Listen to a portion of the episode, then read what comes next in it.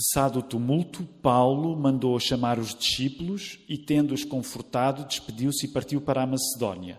Havendo atravessado aquelas terras, fortalecendo-os com muitas exortações, dirigiu-se para a Grécia, onde se demorou três meses. Tendo havido uma conspiração por parte dos judeus contra ele, quando estava para embarcar rumo à Síria, determinou voltar pela Macedónia. Acompanharam-no até a Ásia Sópatro de Bereia, filho de Pirro, Aristarco Segundo de Salónica, Gaio de Derbe e Timóteo, bem como Tíquico e Trófimo da Ásia. Estes nos precederam, esperando-nos em Troade. Depois dos dias dos pães asmos, navegámos de Filipos e em cinco dias fomos ter com eles naquele porto onde passámos uma semana. No primeiro dia da semana, Estando nós reunidos com o fim de partir o pão, Paulo, que devia seguir de viagem no dia imediato, exortava-os e prolongou o discurso até à meia-noite. Havia muitas lâmpadas no cenáculo onde estávamos reunidos. Um jovem, chamado Eutico, que estava sentado numa janela, adormecendo profundamente durante o prolongado discurso de Paulo, vencido pelo sono, caiu do terceiro andar abaixo e foi levantado morto. Descendo, porém, Paulo, inclinou-se sobre ele e, abraçando, disse: Não vos perturbeis, que a vida nele está. Subindo de novo, partiu o pão e comeu, e ainda lhes falou largamente até ao romper da alva, e assim partiu. Então conduziram vivo o rapaz e sentiram-se grandemente confortados. Nós, porém, prosseguindo, embarcámos e navegámos para Assós, onde devíamos receber a Paulo, porque assim nos fora determinado, devendo ele ir por terra. Quando se reuniu conosco em Assos, recebemos-lo a bordo e fomos a Mitilene. Dali, navegando, no dia seguinte, passámos de fronte de Quios. No imediato tocámos em Samos e um dia depois chegámos a Mileto, porque Paulo já havia determinado não aportar em Éfeso, não querendo demorar-se na Ásia, porquanto se apressava com o intuito de passar o dia de Pentecostes em Jerusalém, caso lhe fosse possível.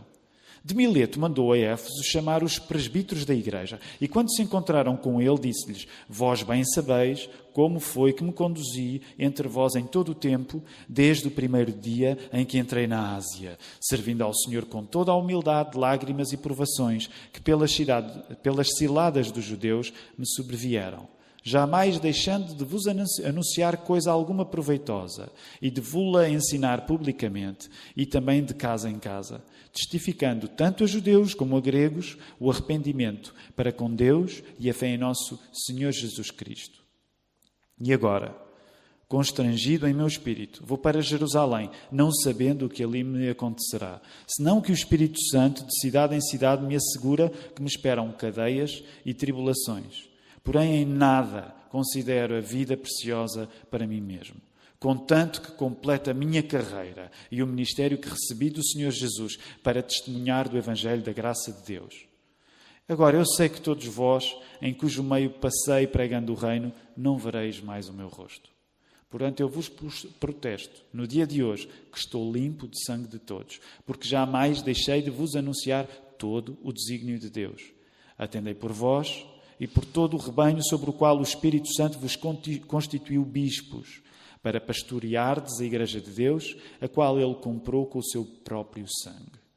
Eu sei que depois da minha partida, entre vós penetrarão lobos vorazes, que não pouparão o rebanho, e que dentre vós mesmos se levantarão homens falando coisas pervertidas para arrastar os discípulos atrás deles. Portanto, vigiai, lembrando-vos de que por três anos, noite e dia, não cessei de admoestar com lágrimas a cada um. Agora, pois, encomendo-vos ao Senhor e à palavra da sua graça, que tem poder para vos edificar e dar herança entre todos os que são santificados. De ninguém cobicei prata, nem ouro, nem vestes. Vós mesmos sabeis que estas mãos serviram para o que me era necessário, a mim e aos que estavam comigo. Tenho-vos mostrado em tudo que, trabalhando assim, é mister, é socorrer aos necessitados e recordar as palavras do próprio Senhor Jesus. Mais bem-aventurado é dar que receber. Tendo dito estas coisas, ajoelhando-se, orou com todos eles. Então houve grande pranto entre todos e, abraçando afetuosamente a Paulo, o beijavam, entristecidos especialmente pela palavra que ele dissera, que não mais veriam o seu rosto, e acompanharam-no até ao navio. O sermão desta manhã chama-se Quando ir à igreja mata. E o nosso projeto para esta manhã é mantermos a nossa Bíblia aberta em Atos 20, lembrar este episódio que acabamos de ler, em que um jovem, Eutico, morre à custa, vamos dizer assim, à custa, com a contribuição de um sermão do apóstolo Paulo. O plano que nós temos diante de nós é falar sobre assuntos que são de vida e são assuntos de morte, vindos do facto que no livro dos Atos dos Apóstolos, que nós começamos a estudar desde janeiro, fazer parte da Igreja, a Igreja é a comunidade de Jesus, é o prémio dos prémios. Esta é uma lição bem simples, à medida que vamos lendo o livro dos Atos dos Apóstolos. Fazer parte da Igreja, fazer parte da comunidade de Jesus, é o prémio dos prémios. Logo, nós queremos juntar duas coisas: a Igreja, nesta manhã, ficando na Igreja como uma causa pela qual vale a pena dar a vida. Esta é a ideia. No fundo, é isto que nós vamos encontrar o apóstolo Paulo a fazer aqui no capítulo 20. Curiosamente, o apóstolo Paulo está ainda a fazer mais. No contexto da vida da igreja, ele está a dar vida a alguém que dentro dela acabou de morrer, o jovem Eutico. Ao mesmo tempo, logo no episódio que vem a seguir, Paulo está pronto a dar a sua vida pela igreja. Quando ele prega aquela mensagem, quando ele partilha aquele discurso com os pastores de Éfeso. Éfeso, cidade essa que nós vimos a semana passada. Então temos esta, uh, estas duas coisas a acontecer ao mesmo tempo e queremos assentar nelas. No contexto da igreja, Paulo vai dar vida a alguém que morreu dentro dela, Eutico. E logo a seguir, no episódio seguinte, Paulo, através da sua palavra, vai demonstrar que está disposto a dar a sua vida pela igreja. Nós vamos falar de vida e de morte e vamos falar de como não dá para separar a tua vida, a tua morte, do assunto da igreja. E por isso, nesta hora, nós vamos orar. Provavelmente, desde que a quarentena começou e estamos a fazer a transmissão dos serviços de culto, provavelmente nunca oramos tanto como neste domingo. Estamos a pedir a Deus que mantenha as condições mínimas para mais fora daqui da lá para poderem estar a ouvir. E eu quero também pedir-te que tu te juntes a esta oração nesta hora porque o mais importante é que a palavra seja ouvida. Mais condições, menos condições, mas nós acreditamos que a palavra é o lugar onde a magia acontece. E por isso mesmo vamos orar nesta hora. Vamos a isso. Deus Pai, na essência, nada mudou. Nada mudou quando nós passámos a viver uma circunstância que escolhemos não viver com esta quarentena, com esta crise do coronavírus, porque a tua palavra permanece para sempre. Tu não deixaste de ser nosso Pai, não deixaste de cuidar de nós. Senhor, é verdade que mudaram as circunstâncias da igreja e nós estamos a viver excepcionalmente algo que não queremos que não queremos viver. Somos sinceros, não queremos viver separados uns dos outros. Mas agradecemos-te pelos meios técnicos que nos podem permitir que nesta hora, através da palavra, nós estejamos uh, ligados uns aos outros. Estamos ansiosos para o próximo domingo e pedimos que nos orientes a cada passo para lá chegar. Nesta hora, nós pedimos-te que a tua palavra seja eficaz e que nós possamos ficar concentrados na tua palavra, que seja o poder da tua palavra a vencer as distrações de ordem técnica, quer com estes que estão aqui muito preocupados agora a tratar de tudo, quer com as pessoas que estão em casa a assistir a esta pregação. Ajuda-me a mim a, a manter-me focado, concentrado, dependente do poder da tua palavra apenas, para ser capaz de entregar uma mensagem que é acerca da vida e da morte e fazê-lo com, com, com fidelidade, uh, com fé, com coragem também. Eu agradeço por cada um daqueles irmãos que me cerca aqui nesta hora e que faz com que o teu nome possa ser louvado em pequena comunidade tu estejas com eles também. Obrigado pelo trabalho deles, em nome de Jesus. Amém. Se sintonizou agora, então, como já se apercebeu, hoje a transmissão está a ser um pouco diferente, com condições mais. com condições menos desejáveis, mas vamos até à palavra. A palavra é que nos traz vida e por isso o meu plano é que uh, seja Deus a. Seja Deus a, a tomar conta de tudo. Uh, estamos tão gratos. Se Deus quiser, para a semana já estaremos juntos. Uh, fiquem sintonizados, muito sintonizados com as redes sociais da nossa igreja durante esta semana.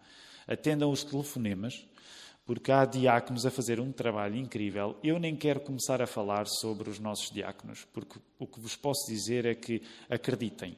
Desde que a Lapa, desde que a Segunda Igreja Batista de Lisboa começou um novo momento em 2013, eu nunca vi os nossos diáconos a terem de trabalhar tanto. E por isso não quero sequer dar eh, muita liberdade ao meu discurso para falar nisto. Mas ao longo desta semana mantenha-se sintonizado, porque estamos a fazer o incrível para que no próximo domingo possamos, com todos os cuidados, estar juntos, finalmente juntos, em carne e osso, com muito cuidado, com toda a precaução, mas voltarmos a, a reunirmos enquanto igreja. Vamos voltar ao texto. Se no capítulo 19 nós tínhamos lido que Paulo tinha começado a planear as viagens a Jerusalém e a Roma, passando pela Macedónia e a Acaia, agora que estamos no capítulo 20, vemos que ele consegue cumprir a da Macedónia e iniciar a de Acaia. Este trajeto também estava a ser feito para recolher as ofertas para a igreja de Jerusalém, que passava por muitas necessidades. E quero que folhem a vossa Bíblia, por favor. Esta fase do texto bíblico, que inclui o capítulo 20 e o 21, olhem rapidamente para ela para termos uma perspectiva mais panorâmica. Eh, é uma unidade literária, esta parte do capítulo 20, esta parte do capítulo 21, é uma unidade literária com três cenas de diferentes comunidades cristãs. Troade, no capítulo 20, de 7 a 12, Mileto, no capítulo 20, de 17 a 38, e Cesareia, já no capítulo 21, 8 a 14. E estas três cenas de igrejas diferentes são alternadas com um relato de quatro viagens. Pela Grécia, Paulo está a encorajar os crentes por três meses, período provável dos meses de inverno do ano 56-57, calculam os teólogos, quando provavelmente escreveu a carta aos Romanos a partir de Corinto. Este tipo de estimativas envolvem sempre muito debate teológico, mas essa é uma possibilidade. Já sabemos que Lucas, o autor dos Atos dos Apóstolos, o autor do Evangelho de Lucas também, uh, Lucas tem um fraquinho por uh, viagens, não é? E, e, por descrever as viagens marítimas. Se vocês repararem aí no, só entre o verso 13 e 16, o tipo de detalhes que nós vemos. Lucas é um homem que gosta do mar e então aproveita sempre para descrever o, o, aquilo que pode acerca das viagens. Ah, quando estacionamos provisoriamente em Troade, porque Paulo está no ir e já planeava avançar de Troade, ah, estacionamos agora num domingo tardio, em que o sermão se estende pela noite adentro. Portanto, vamos ainda antes do verso 13, vamos estacionar em Troade entre o verso 7 e o verso 12. É um domingo tardio, quando falamos domingo, podia ser a nossa noite de sábado, porque os judeus começavam a contar os dias a partir do anoitecer. Podia ser, portanto, uma noite, eh, podia ser domingo na noite de sábado, ou podia mesmo ser domingo uh, no final do dia, isto porque a maior parte do, do, dos cristãos no Império Romano tinham de trabalhar ao domingo. Não é? E, portanto, o que sabemos é que à meia-noite há um jovem, e a expressão usada para jovem muitas vezes também pode ser usada para servo, para escravo. Um, Tradicionalmente olhamos para Eutico como, como esse jovem. Aliás, eh, em algumas das pinturas, ainda ontem usámos uma pintura para chamar a atenção para o sermão de hoje. Ele aparece até como um jovem muito jovem, até praticamente uma criança. Não temos esse tipo de detalhes. Mas o que sabemos é que este Eutico é vencido pelo sono, o que prova que até o melhor pregador, uh, até o melhor pregador não consegue impedir o seu sermão de fazer alguém adormecer. Não é? Nós, aqueles que temos uh, o privilégio de pregar aqui, bem sabemos quais dos irmãos são aqueles que adormecem. Claro que guardamos para nós, não é? Eu sei que vocês me estão a ouvir e que. É? Mas nós bem sabemos quem é que adormece. E não ficamos assim tão tristes, porque se, se isso aconteceu com Paulo, porque é que não haveria de acontecer connosco, que somos muito piores? Um, o que acontece é que esse jovem eutico cai da janela a rigor, eh, em algumas traduções, como a minha, está o terceiro andar, mas a rigor era o terceiro piso, ok? Seria o terceiro piso, onde ele ouvia. Quem é que pode censurar Eutico? Os estudiosos deste texto descrevem um ambiente como um caldinho de calor, não é? Está aí, cheiro de lâmpadas, sermão muito longo e o tarde que já era. Aparentemente já não havia nada a fazer porque ele tinha morrido, diz-nos o verso 9. E é uma cena difícil de processar, esta em que alguém morre no meio de um serviço de culto. Nós já tivemos algumas coisas bizarras a acontecer na nossa igreja durante serviços de culto. Eh, eu lembro-me uma vez, há uns anos, eh, acho que foi o, foi, foi o Vasco ou o Gustavo? Foi o Vasco que até desmaiou, não é? Uh, e de repente, pum, caiu no, no, banco e ficámos todos um pouco agitados. Era, o, o, que também está a lembrar era agosto, de facto. Mas, graças a Deus, depois ficou, ficou bem. Uh, graças a Deus, nunca nos aconteceu termos um eutico a morrer entre nós. Mas é isto que aconteceu. Agora, pensem, tentem mergulhar nesta cena. Estão no meio de um serviço de culto na igreja dos primeiros tempos e há alguém que cai e que morre em comunidades religiosas da época, só para termos uma referência, como a de, por exemplo, a de Qumran, membros podiam ser expulsos da comunidade durante 30 dias por adormecerem durante, uh, durante a mensagem. Mas o foco da Bíblia é aproveitar a fraqueza humana, neste caso simbolizada em Eutico, que coitado caiu e morreu, para assinalar o poder extraordinário dado a Paulo para executar um milagre de ressurreição, dependente da força de Deus. Paulo abraça Eutico e faz-nos lembrar outros abraços do Velho Testamento, como Elias fez com o filho da viúva, Eliseu fez também com o filho da mulher sunamita, e nós voltamos a lembrar que se, se houve este tipo de ressurreições no Velho Testamento, elas continuam no Novo Testamento. E agora estou a distinguir o termo ressurreição, não da ressurreição final, mas na, na ressurreição no sentido de alguém que morreu e que vida lhe foi restituída. Provavelmente, e imaginem isto, diante de um milagre assim, o culto deve ter prosseguido ainda com mais excitação. Ou seja, se. Não levem a mal a comparação. Se agora alguém caísse para o lado aqui, vocês não estariam a ver, não é? Mas se alguém caísse para o lado no meio do, do, do culto e, e, e, por alguma razão, não estou a dizer que necessariamente morresse, mas depois ficasse normal, provavelmente isso faria com que a atenção das pessoas voltasse a estar muito concentrada. E é isso que terá acontecido. Provavelmente a excitação aumentou e Paulo, lá foi ele, continuou a pregar. Por isso temos de avançar também, verso 15, a próxima paragem é Mileto, onde Paulo não quer demorar, porque já prevê passar o dia de Pentecostes em Jerusalém. Paulo manda chamar os pastores de Éfeso e eles têm de percorrer uma distância de cerca de 60 quilómetros para, estranhamente, ouvirem uma espécie de discurso fúnebre. Paulo estava certo de que eles, os pastores de Éfeso, não voltariam a ver-lhe o rosto, diz o verso 25. Eles que tinham passado cerca de três anos intensamente juntos, durante a estadia de Paulo em Éfeso, como vimos na semana passada, em Atos 19, não gozariam mais da presença de Paulo. Não se tem a certeza de que Paulo não tenha estado novamente naquelas regiões e com aquelas pessoas. Mas o que o texto nos indica é que, àquela ocasião, o apóstolo estava certo de que isso não voltaria a acontecer. Neste sentido, Paulo estava a falar como um moribundo, dizendo coisas que funcionavam como um testamento.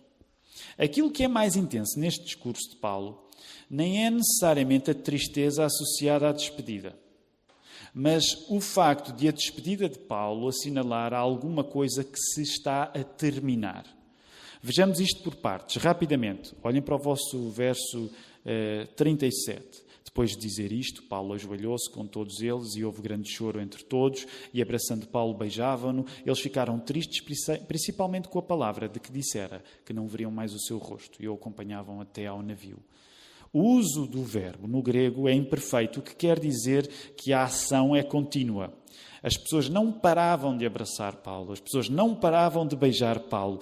E nessa medida estamos a falar de muitos lábios e de muitos braços.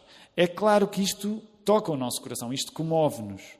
Mas o que nos deve intrigar mais é o que Paulo diz antes, entre o verso 33 e o verso 35. E voltem uh, a vossa atenção para estes versos, versos 33 a 35.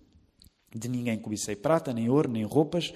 Vós mesmos sabeis que estas mãos supriram as minhas necessidades e a de meus companheiros. Em tudo vos dei o exemplo de que deveis trabalhar assim, a fim de socorrer os doentes, recordando as próprias palavras do Senhor Jesus. Melhor é dar que receber. Por que é que Paulo está a falar desta maneira que parece defensiva? Parece que ele está a desculpar de alguma coisa. Mas aquilo que Paulo está a fazer não é bem isso. Paulo está a dizer alguma coisa que tem a ver com o aspecto de terminar. Paulo não se está a desculpar por aquilo que ficou a meio, mas Paulo está a deixar claro que terminou aquilo que começou. Em cima do ingrediente tristeza desse discurso, em que ele está crente que não vai voltar a encontrar aquelas pessoas, isso naturalmente deixa-o triste e deixa triste as pessoas que estão com ele, mas acima dessa tristeza nós temos o ingrediente de terminar. E este ingrediente de terminar é muito importante porque é ele que, diante de uma cena aparentemente triste, lhe consegue dar a essa cena algo mais positivo. Na Bíblia é sempre muito importante terminar aquilo que se começou, porque de cada vez que se termina uma coisa que se começou, afirma-se que isso só foi possível por causa de Deus. E o segredo é que nós só acabamos o que começamos se pensarmos mais em quem nos mandou trabalhar do que em nós que trabalhamos. Vou voltar a repetir. O segredo é que nós só acabamos o que começamos se pensarmos mais em quem nos mandou trabalhar, Deus, nossa vocação, do que se pensarmos em nós que estamos a trabalhar. Ou dito de outra forma, quem está a trabalhar quando nós trabalhamos, quem está a trabalhar quando tu trabalhas, vai dizer-te a Bíblia que é Deus. É Deus que está a trabalhar quando tu trabalhas e consegues terminar aquilo que começaste. Por isso, Deus é sempre metido ao barulho na Bíblia de cada vez que alguma coisa chega ao fim. Não sei se algum de vocês já se lembrou, mas eu preguei este texto há relativamente pouco tempo. Alguém se lembrou disso? Já ninguém liga quando eu prego, portanto ninguém se lembrou. este foi o texto, como o Marco está a dizer, que eu preguei antes do sabático, antes da, portanto, há quase um ano, antes de eu me ir embora. E eu não quero estar a repetir muita coisa, eh, mas quero ainda assim repetir algumas coisas que são importantes. Há, há, quase um ano, quando falei neste texto, eu falei no ingrediente de tristeza, que já vimos, no ingrediente de terminar, que já vimos, mas quero voltar a falar-vos no ingrediente de contentamento. E como o contentamento serve de antídoto para o medo. E não quero negar que fiquei muito contente com esta coincidência, e agora não digo coincidência acaso, incidência comum de duas coisas juntas. Quando vi que ia incidir este texto no último domingo que nós planeamos que seja estarmos separados. Fiquei contente. Boa, isto tem a ver com medo, tem a ver com contentamento, ainda bem. Uh, o contentamento, nas palavras de Paulo, que à vista desarmada pode parecer calculismo, significa essencialmente uma coisa. Paulo pode chorar em paz com os seus irmãos pastores, porque sabe que não trabalhou para si mesmo, mas trabalhou para o Evangelho. Não são lágrimas de crocodilo, são lágrimas de contentamento. E o contentamento que nós temos quando Deus nos faz terminar o que começamos é transformador. Quando Deus te permite tu terminares aquilo que Ele te deu para fazer, isso é transformador, porque é um contentamento que tu vais sentir que te tira o medo. Paulo afirma que não ia voltar a ver os Efésios, porque sabia que ao chegar a Jerusalém ia atravessar por perigos. Ele ia correr risco de vida. E sabemos depois como é que a coisa vai terminar. Mas Paulo não tem medo. E nós queremos ser como Paulo. Como é que o contentamento de Paulo lhe tira o medo? Eu gostaria de tentar responder a isto com uma pergunta. que fiz há um ano, quando preguei sobre este texto. Quando tu mostras medo de perigos futuros, até que ponto é que, no fundo, não estás a mostrar que trabalhas para ti e não para Deus? É, quero voltar a esta pergunta porque eu acho que ela é importante no contexto que nós estamos a viver. Quando tu sentes medo, até que ponto é que o medo que estás a sentir não é um reflexo de que tu trabalhas para ti e não para Deus? E deixem-me desenvolver rapidamente. Quando nós temos a consciência de que fazemos as coisas para Deus, no padrão de Deus, do que é que temos de ter medo? Sabemos que estamos a ser aprovados por quem realmente interessa, que é Deus. Vivemos livres porque a opinião dos outros não é a coisa mais importante na nossa vida. Agora, quando nós não trabalhamos para Deus, quando nós trabalhamos para nós próprios, o risco muitas vezes é este. Quando tu trabalhas para ti próprio, tu podes viver bastante inquieto porque queres saber se o trabalho que estás a fazer vai fazer justiça às muitas expectativas que tens de ser reconhecido por Ele. Vou voltar a repetir esta ideia. Quando nós trabalhamos para nós próprios, podemos com facilidade viver inquietos porque estamos ansiosos para saber se o trabalho que nós estamos a fazer vai conseguir chegar às expectativas que nós próprios alimentamos ou que julgamos que os outros alimentam em relação a nós. Na verdade, nós funcionamos como Deus impiedosos do nosso próprio trabalho. Paulo diz que Jesus, no verso 35, diz que Jesus disse que melhor coisa é dar do que receber. E este deve ser um lema para a nossa vida enquanto cristãos e é certamente um dos segredos para vivermos contentes.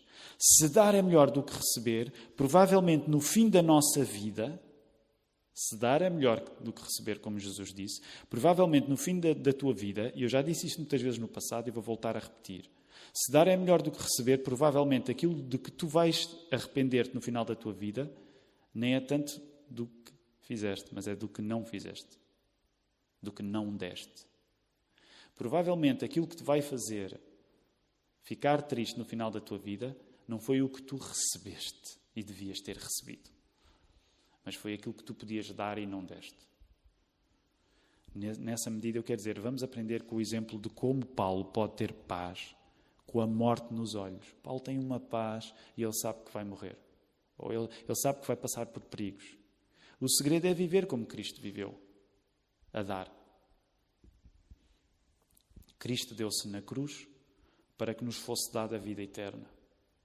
Querer dar como Jesus se deu é o segredo para terminar aquilo que nós começamos. Provavelmente muitos de nós ficamos inquietos e sentimos-nos incapazes de terminar o que começamos. Porque muitas vezes estamos mais concentrados naquilo que vamos receber do que naquilo que vamos dar.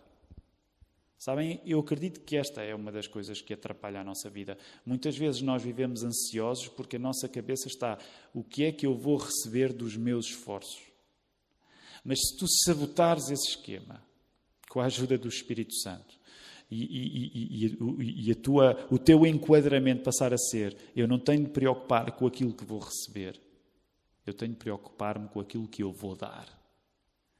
Se tu fizeres isso, a tua vida vai ser bastante diferente. E, e, e deixa-me dizer, eu conheço pessoalmente o sentimento de grande expectativa, grande ansiedade, porque estou continuamente a pensar em como é que o meu trabalho vai ser reconhecido, o que é que eu vou retirar do meu trabalho.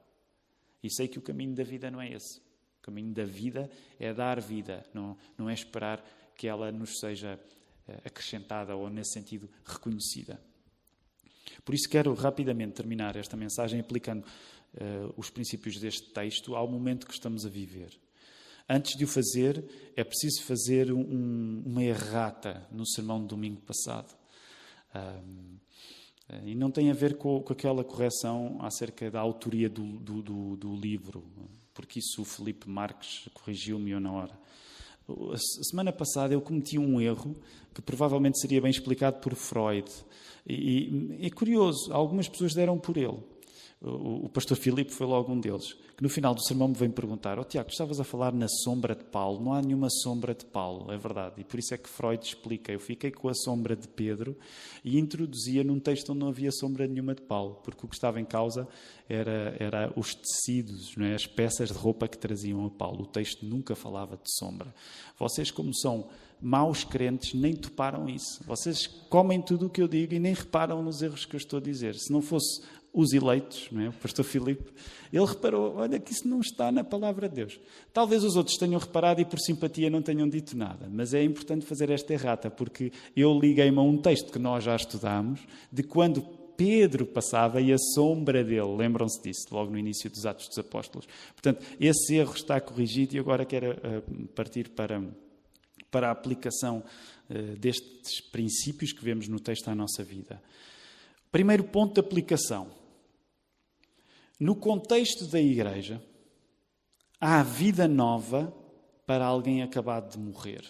Este é o primeiro ponto. Há vida nova no contexto da igreja para alguém acabado de morrer. Permitam uma analogia. Eu estou a fazer uma analogia aqui.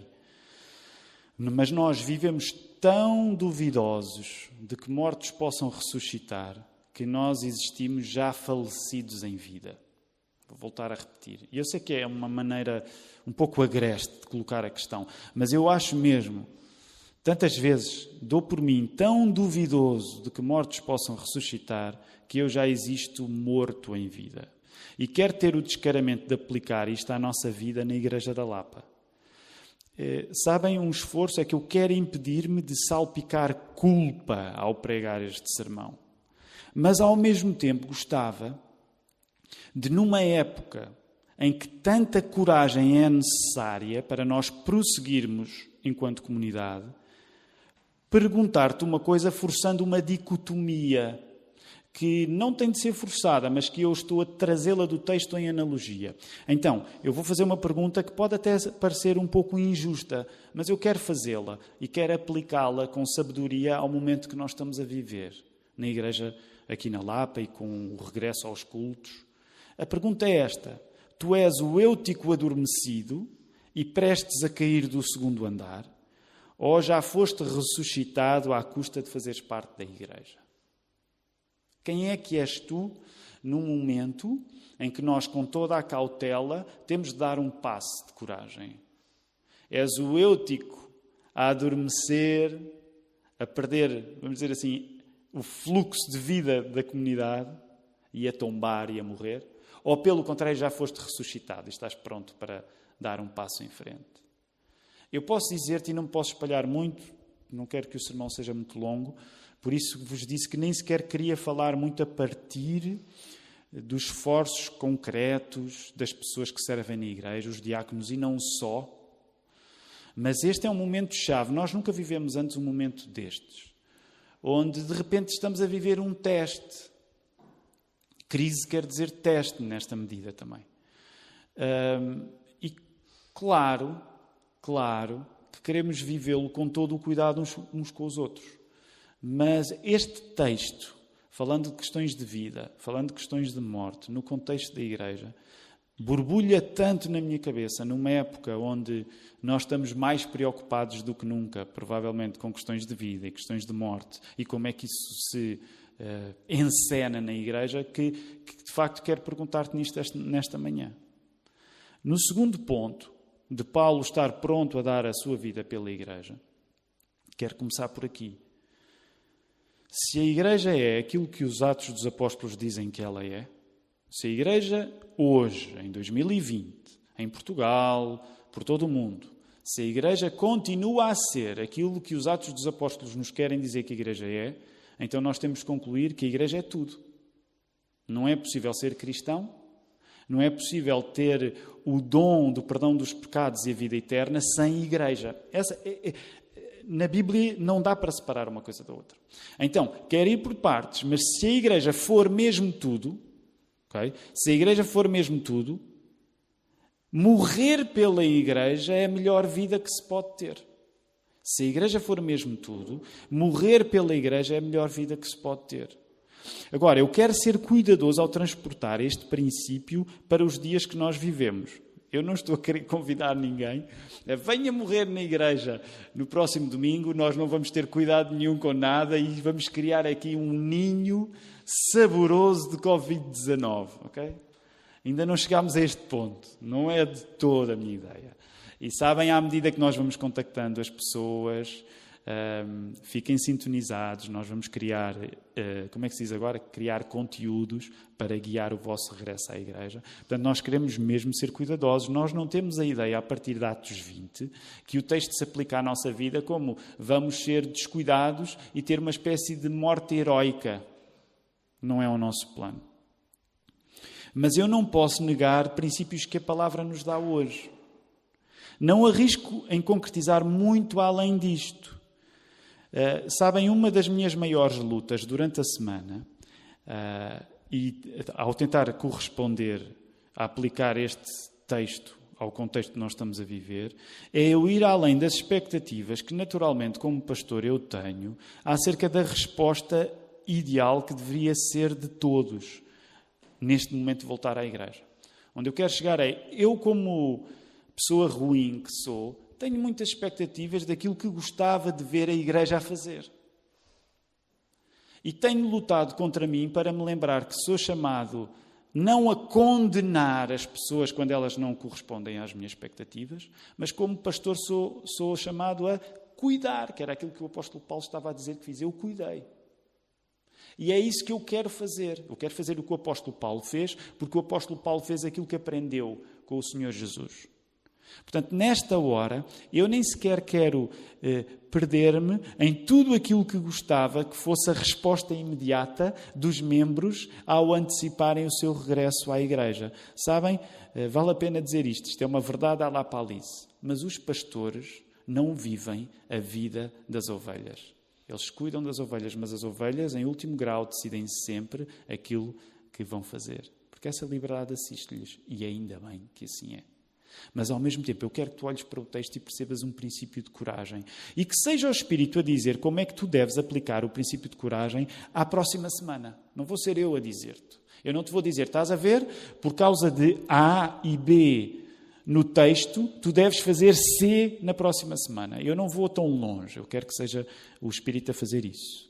Mas ao mesmo tempo eu quero dizer-te aquilo que me parece que tem de ser dito quando este texto é lido e faço em conjunto com os outros pastores da, da igreja, faço em conjunto com os outros diáconos, imparáveis durante este tempo para providenciar meio de que tu, quando no próximo domingo venhas à igreja, venhas com toda a segurança. Aliás, permitam-me este comentário, eu duvido e pronto, já não devia estar a fazer, mas não resisto.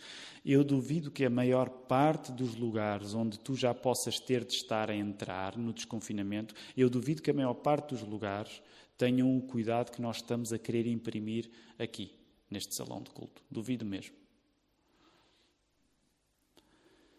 Verso 24, é aqui que eu quero terminar. Em nada considero a vida preciosa para mim mesmo, contanto que complete a minha carreira.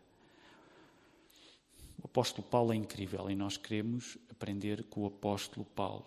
Nós queremos ter uma vida cujo significado é encontrado não no medo, mas na capacidade de a dar a uma causa maior, como Cristo fez como Paulo fez.